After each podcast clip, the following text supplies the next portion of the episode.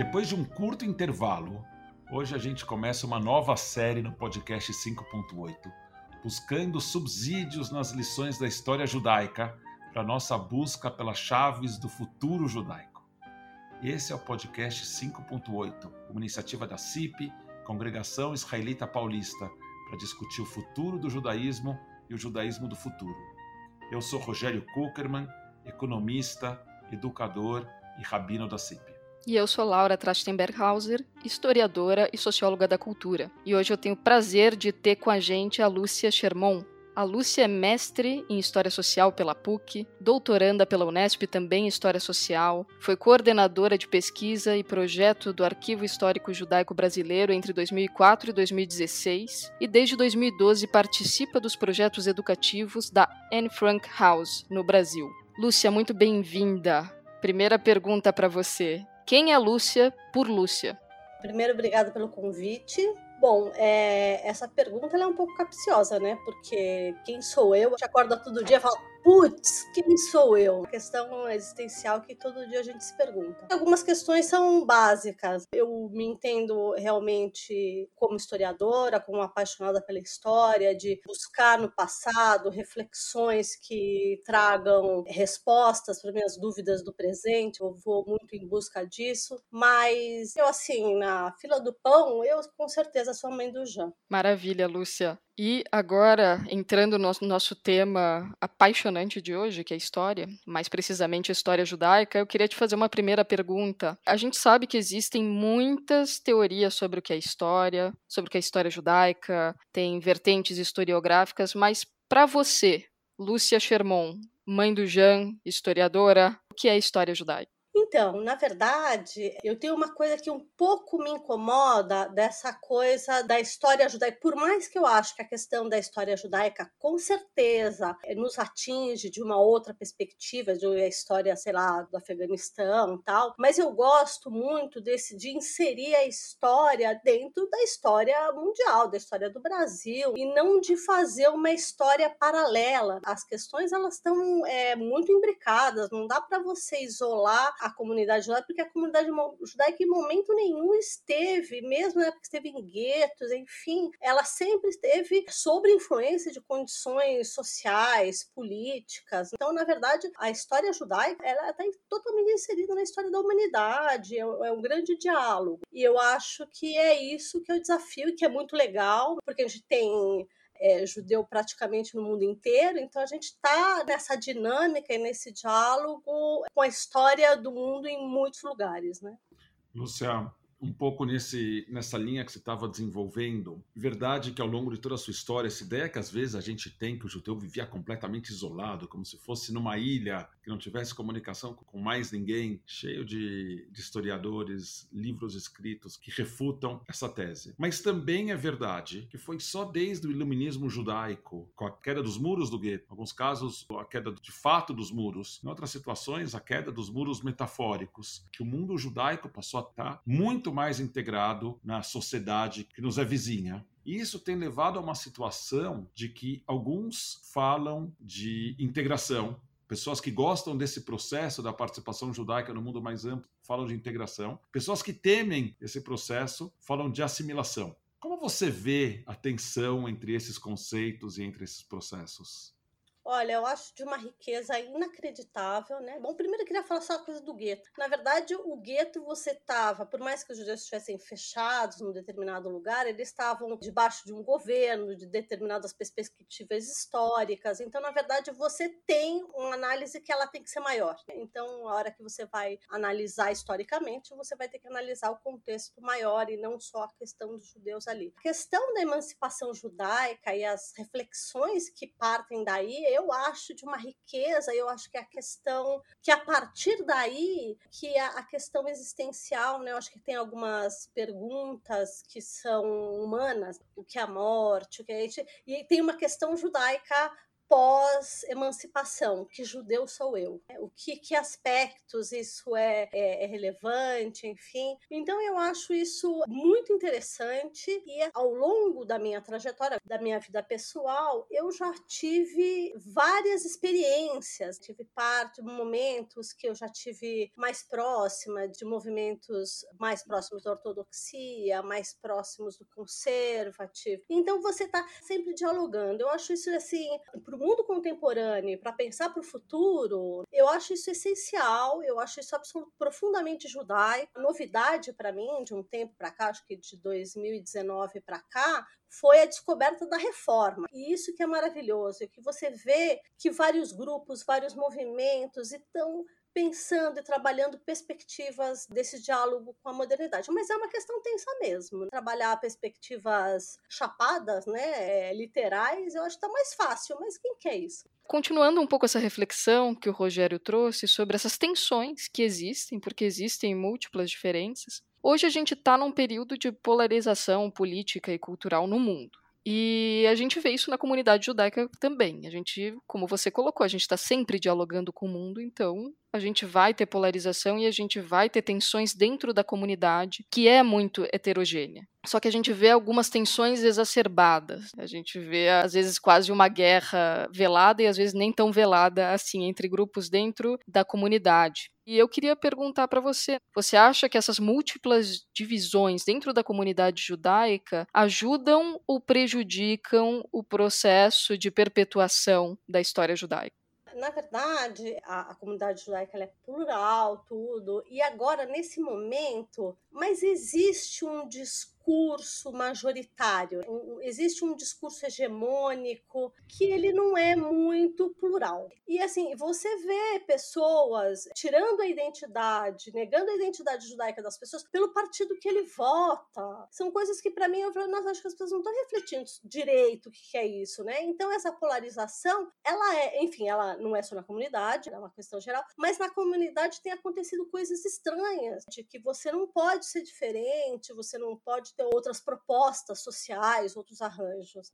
Quando eu estava na, na escola judaica, a gente vivia sob uma perspectiva de que existia uma linha central judaica, tanto do ponto de vista político quanto do ponto de vista religioso, incluindo o relacionamento com o Estado de Israel. Hoje, me parece que essa crença nessa centralidade implodiu e que a gente legitimou uma diversidade muito maior de expressões religiosas. A gente legitima uma diversidade muito maior de posturas políticas, inclusive na relação com o Estado de Israel. Então a pergunta é se essa diversidade maior não que as pessoas não tivessem outras posturas religiosas, não tivessem outras posturas políticas, mas de algum jeito não existia legitimidade dentro da comunidade judaica para você estar tá dentro da comunidade com essas posturas. Então, se você quisesse ter essa postura política, saia da comunidade e milite na causa política que você quiser. Me parece que hoje está aberta a possibilidade de ter essas diversas posições políticas, religiosas e se manter dentro da comunidade. Eu acho que a pergunta é em que medida essa diversidade ela contribui para uma comunidade judaica mais forte na sua diversidade ou, por outro lado, ela aumenta a fragmentação interna e por isso enfraquece a comunidade judaica. Onde você vê nessa tua análise dessas, desses diversos discursos polarizados?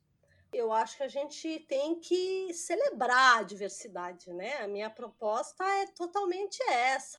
Agora eu vou para uma viagem totalmente outra. É, meu filho fez ciências sociais antes de fazer direito e ele que achou, a gente procurando, a gente achou um grupo de judeus anarquistas que foram para Israel e eles tinham toda uma filosofia. Eu falei, olha que coisa maravilhosa, sabe? Que coisa de você procurar nessas propostas alternativas e tudo isso é legítimo de incluir todas essas propostas no debate. Eu acho que todas as vertentes deveriam ser levadas em consideração, todas deviam estar na mesa do debate. Ela não, não enfraquece, não, ela enriquece o debate, mostra a grande diversidade e as possibilidades de você participar do coletivo de forma plural. Né? É um direito que todo mundo devia ter Ainda falando desses discursos um tanto radicais e até anti-diversidade que têm, infelizmente, ganhado força, mas, por outro lado, a gente vê o discurso da diversidade, felizmente, ganhando muita força também. Queria te perguntar: você tem uma atuação importante na Anne Frank House. aqui no Brasil. E, na sua opinião, quais são os maiores desafios de divulgar, de ensinar e de entender o nazismo e os movimentos fascistas aqui na nossa realidade? Então, na verdade, então, assim, eu preciso pontuar uma coisa. Eu, em 2019, eu entrei no doutorado e eu optei pela exclusividade. Eu ganhei uma bolsa, enfim. Atualmente, eu sou exclusiva da pesquisa. Então, eu não tenho... Eu até tenho proximidade com a Anne Frank House. Agora, eu tenho uma tristeza profunda, porque eu, com certeza, eu dei aula para mais de duas mil crianças. E aí você vê pessoas falando que o nazismo é de esquerda. A Anne Frank House ela não é uma instituição, aqui no Brasil, ela não é uma instituição vinculada à comunidade judaica. Então, é uma holandesa que mora em Cabreúva, que também não é uma cidade, não é um polo assim central, e que ela trabalha no Brasil inteiro, tem projetos no Brasil inteiro, tem assim um ponto importante em Belo Horizonte, que é uma escola estadual ligada numa área de vulnerabilidade, tráfico de drogas, e eles fazem um trabalho maravilhoso ali, que é a Escola de Frank de Belo Horizonte. E assim, quando eu chego para dar aula, eu faço parte de alguns projetos das exposições, eu dou treinamento para os monitores. Então eu entro para conversar com as crianças, para empoderar a coisa das crianças. Eles vão ser os monitores, eu vou ensinar e vocês vão ser os as pessoas que vão passar a mensagem. A questão do empoderamento do jovem mesmo, de falar, você pode, você faz, você tem que acreditar no seu potencial e por aí desdobrar para frente. E aí, assim, eu chego nas escolas de periferia, pelo Brasil afora, e por acaso sou loira de olho azul, e assim, sou branca, e eu fico falando para eles: olha, racismo não é legal. É todo um discurso que algumas vezes eu vi que as crianças nunca tinham ouvido aquilo nunca tinham ouvido de uma pessoa vindo do meu estereótipo. A cara, o choque que era para aquelas crianças, ver uma pessoa numa condição de privilégio falar para ele falar, ó, oh, isso aí totalmente errado. Acho que o último projeto que eu fiz Anne Frank foi numa escola que ela atende a maior favela de palafitas de Santos. Então, os alunos eram moradores da, da favela atrás da escola. A gente precisa acreditar muito nesses jovens, porque quando você fala a questão do não preconceito, da igualdade, de você questionar, isso é uma semente que você põe e que realmente o jovem ele corresponde. Agora, eu acho que eu fiz pouco, porque parece que o mundo está de outra forma, né? As pessoas estão votando e, e tomando posturas em outra direção. Queria pensar um pouco na experiência judaica no Brasil. A tese de mestrado lida com a experiência em Genópolis, com a comunidade judaica de São Paulo. A tese de doutorado fala de um periódico publicado no Rio de Janeiro. Então, queria pensar com você de que maneira a experiência judaica no Brasil serviu para uma de três posturas possíveis. Uma é uma certa manutenção judaica, uma certa criatividade judaica, o judaísmo se desenvolveu, cresceu no Brasil. Ou, de outro lado, se o judaísmo foi abafado em terras brasileiras. Então, eu queria que você comentasse com a gente, pelo menos com foco em, em Rio de Janeiro e São Paulo, que são, são os objetos do teu estudo. Como você vê essa integração da comunidade judaica aqui no, no Brasil? De que forma isso levou a um desenvolvimento judaico ou não? Interessantes, é, algumas experiências que eu acho bem interessante no Brasil, a CIP, né? Eu acho a a ideia do Pincos de fazer uma comunidade aberta para todo mundo, ela é absolutamente inédita. Se você vai ver as sinagogas dos judeus alemães na América Latina, na Argentina, não existe essa experiência. Era uma coisa muito da cabeça do Pincos, de fazer uma comunidade aberta para todo mundo, que todo mundo que se identificasse com uma determinada corrente. E também tem uma trajetória. Também no, no mestrado, eu procurei. O, o mestrado ele é muito, para mim, muito autobiográfico. Nasci, cresci e vivi em Genópolis. E aí eu trago justamente que você tinha o Bom Retiro, aí você tinha a Moca. E aqui em Genópolis as pessoas se encontram pela primeira vez. Entrevistei libaneses, tal, que eram da Moca. Olha, a gefilte fish eu comer quando eu tinha mais de 30 anos, assim. Então, assim, os grupos se encontram aqui. O Rio de Janeiro não tem essa coisa que tem de reunião em bairros, tem uma outra dinâmica, que eu acho que propicia uma questão de uma diversidade, né? Aqui é a coisa dos anos 50, de ser uma enfim, um polo econômico, né? São Paulo é uma cidade de trabalho, tal. Então a comunidade ela é uma comunidade voltada para essas questões. Então houve uma questão mais hegemônica de que a comunidade acabou se organizando aqui em São Paulo. Essa questão, por exemplo, da federação representar as instituições, né? Tem uma questão no Brasil que é bem legal, que o judaísmo tem uma comunidade secular bastante interessante. Década de 70, você morava em Genópolis, o Rogério mora em religião. A gente não tinha ortodoxo, mas eu vivi nos anos 90, aquela nova ortodoxia em cena, quando teve o fenômeno mundial do Baal de Chuvá, que de repente morar em Genópolis é todo mundo ortodoxo, as pessoas se tornando todo mundo de peruca, né? A pessoa estudava com você na escola, de repente todo mundo faz uma coisa de retornar, enfim. Tem algumas dinâmicas, mas eu acho que tem um judaísmo brasileiro, né, nas escolas de samba, mas eu acho que tem muito para construir, tem muito que pensar como se organiza a comunidade. Eu vejo a federação no Rio Ela se organiza, as pessoas votam, né? Tem uma outra representatividade, mas também um outro peso. Em São Paulo ela é mais respeitada do que no Rio, mas elas têm, cada uma se organiza de, são de formas diferentes. Então a gente tem gente que não tem nada a ver com a federação que está pensando como, como que a gente faz para ser mais plural, para ser mais inclusivo, que, que, formato que a gente tem que pensar. Apesar de que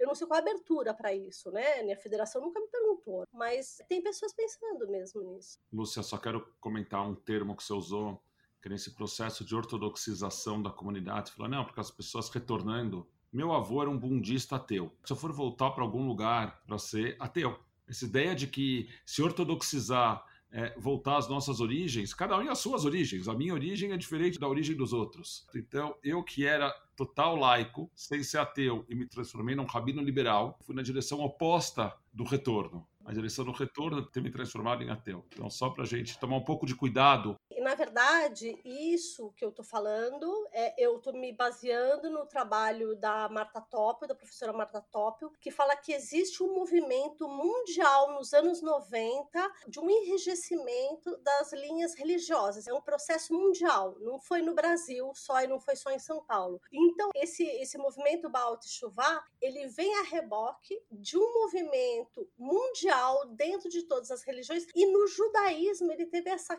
essa característica característica dessas pessoas de que meus pais não eram ortodoxos e eu sou. Então, assim, eu falo desse movimento mundial que foi estudado academicamente. Eu acho que o livro da Marta Toppel chama, acho que é Nova Ortodoxia em Cena, que ela analisou esse fenômeno e era uma coisa também para mim muito estranha, porque eu vivi em Higienópolis na década de 70, 80% do meu prédio era de judeus. De repente, nos anos 90, até o sétimo andar, todo mundo era ortodoxo. Eu falei, gente, de onde sai essa gente? Eu nunca tinha visto esse pessoal, é, a gente não tinha isso.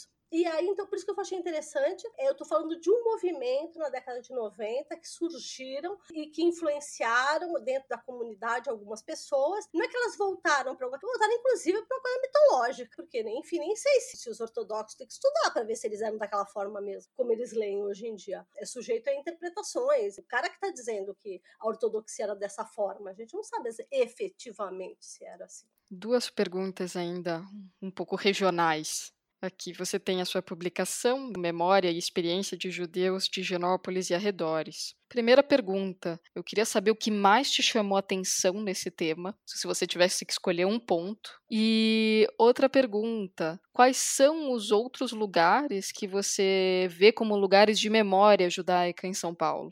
Olha, tem um fenômeno aí, porque, por exemplo, eu nunca morei no Bom Retiro, eu não fiz nada com o Bom Retiro, nunca estudei no Bom Retiro. Né? No entanto, o Bom Retiro é meu state o imaginário. É a casa do povo, aquela, aquele universo, é uma coisa que me atrai muito. A Moca, eu acho que é um espaço dos judeus do Oriente Médio, é um espaço judaico. Ou, enfim, aí tem hebraica, tem vários lugares, né? Teve uma época que a gente queria fazer um, um evento sobre memória, tem uma, aquele cemitério do Chora Menino, que era o cemitério das polacas, né? o cemitério de Santana. A gente foi uma vez com uma planta de como está hoje em dia o cemitério, como era, onde estavam as polacas. Aí eu acho que tinha que colocar uma placa ali, alguma coisa, sabe? Assim, de marcar esse território dessas mulheres que estavam aí, que faziam questão da identidade judaica delas, apesar de todos os infortúnios que a vida trouxe para elas, elas ainda estavam dando valor para essa identidade, enfim. E Higienópolis também é, tem a sua irreverência, ainda mais na década de 70, onde eu cresci, era uma coisa muito mais dinâmica. A coisa da subjetividade, das histórias de vida, da narrativa de cada um, do judaísmo de cada um. Então, assim, os laços de você conhecer a história de vida das pessoas e que como cada um é único e não tem formato, só a questão, a descoberta da subjetividade. Eu queria dar uma racionalidade para esse Genópolis que eu conheci, que eu vivi. Eu falei, não, as pessoas todas têm suas histórias no site está chegando no final do nosso episódio. E uma, quando a gente fala de história judaica, uma das coisas que a gente fica pensando toda essa história de perseguições, perseguições sobre o Império Romano, perseguições durante a Aquisição, perseguições de pogroms na Europa Oriental, de massacres nos países árabes, Holocausto, o que não falta na nossa história são histórias de perseguições e continuamos aqui. Um monte de outras civilizações vieram, tiveram um apogeu, encontraram sua decadência os assírios, os babilônios, os persas, os gregos, os romanos, os egípcios, e a gente passou por todos esses períodos, por todos esses grandes impérios e continuamos aqui. Então, uma pergunta para você nesse sentido é o que garante a resiliência judaica na história? Eu acho que é querer fazer sentido, querer fazer sentido, querer buscar nessa tradição que é muito rica. Eu falei, ao longo da minha trajetória pessoal, eu já fui mais sionista, eu já fui menos sionista, eu já fui mais religiosa, eu já fui conservadora, eu já tô apaixonada pela reforma, você, eu já fui mais bundista, eu já fui. Então, assim, é, de todas essas perspectivas, enfim, tenho, algumas pessoas têm feito críticas de que, que eu estou muito, tô numa fase muito Hannah Arendt, né? Mas enfim, que o Holocausto é uma é um crime contra a humanidade, né? E alguém pergunta, mas por quê? Ela fala porque os judeus são humanos. A grande descoberta é que os judeus são humanos. Então nós somos humanos, né? Então antes de qualquer coisa é olhar para nossa categoria, que é uma categoria que pensa, que constrói e que destrói. Então, pensar nessa categoria humana e realmente ver como que ela pode e baseada nessa tradição, porque você pode resgatar um monte de coisa da tradição judaica para você ser mais humano, para ser mais igualitário, para ser diminuir desigualdade, para o meio ambiente, enfim, você é uma questão muito rica. Eu vou dar um exemplo. Eu, eu vi um, um filme uma vez no festival que é meio polêmico, mas enfim, era a história de como algumas linhas judaicas trabalham a questão do Holocausto. Então, eles trabalham a questão do Holocausto não para a superação do trauma, mas para que cada geração vivencie, fortaleça e aumente a questão de ser apartado do resto da sociedade. Então, isso não cria empatia com o outro, isso não cria nada. Então, na verdade, você olhar para a própria história e buscar questão de conexão, buscar outras coisas. A história está aí, ela tem que ser contada, ela tem que ser lembrada, ela tem que ser honrada, ela tem que ser, enfim, mas de buscar de uma outra forma. Então, eu trabalho com a Anne Frank, eu acho que é muito interessante, de uma pergunta que ela faz. Quem é Anne Frank hoje em dia? Quem são os grupos que têm vulnerabilidade, que precisam do nosso apoio? Quem precisa do nosso apoio hoje em dia? A comunidade judaica tem o aumento do antissemitismo, tem pesquisas, né, enfim, mas assim, isso não vem dentro de um movimento que ele é maior e que a gente tem outras questões para abordar também. É por aí, né? A questão do, da nossa história, mas não perder a humanidade, não perder o, o sentido de todo, né? De que na verdade a gente está inserido no mundo, todo mundo está conectado e que existem muitos povos e que a gente é mais um. Agora a gente vai para o nosso momento da dica cultural. Lúcia, a gente sempre pede aqui para os nossos convidados darem uma dica de livro, filme, música, o que você quiser sobre o tema falado no, durante o episódio. Eu queria dar a dica hoje de um livro chamado A Historical Atlas of the Jewish People. Foi escrito pelo organizado, né, pelo Eli Barnavi.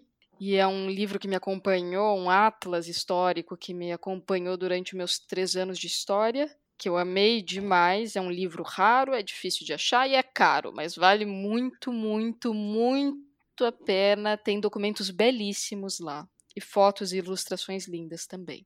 Olha, qualquer coisa do Singer, mas eu vou escolher um. Aquele de Amor e Exílio do Singer, que ele conta no pré-guerra todos os grupos literários em Yiddish, a imprensa, aquela riqueza. Aquela... Eu sou, assim, absolutamente apaixonada. E aí tem também, tem o Satã de Gorai, acho que é o primeiro romance dele, que é uma coisa... Qualquer coisa do Singer, mas aí eu vou deixar o Satã de Gorai e o Amor e Exílio do Singer. Bom.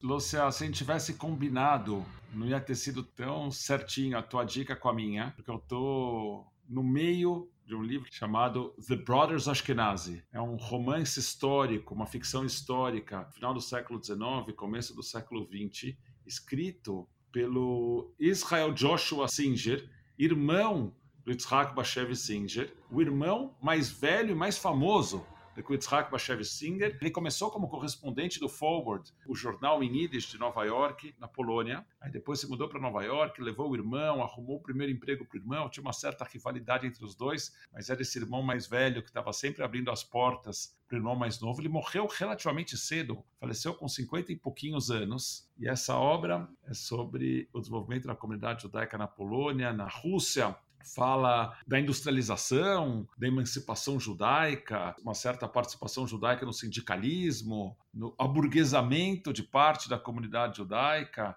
Um livro muito, muito é, interessante que fala de um pouco desse período histórico sobre o qual a gente estava conversando hoje, final do século XIX, começo do século XX. Então fica aqui é, a minha dica, chama The Brothers Ashkenazi a gente vai ficando por aqui. Eu quero agradecer a Lúcia pela conversa deliciosa, a Laura pela parceria eterna na condução do podcast, a Missa pela edição desse episódio. A gente vai continuar explorando qual é o futuro do judaísmo e construindo juntos o judaísmo do futuro. A gente se encontra daqui a duas semanas nesse mesmo canal. Se você não assinou ainda, aproveita nesse aplicativo que você está usando para escutar esse episódio. Assina, não tem custo nenhum. Na próxima vez que a gente publicar um episódio, o teu aplicativo vai te avisar. Beijos e continuem se cuidando.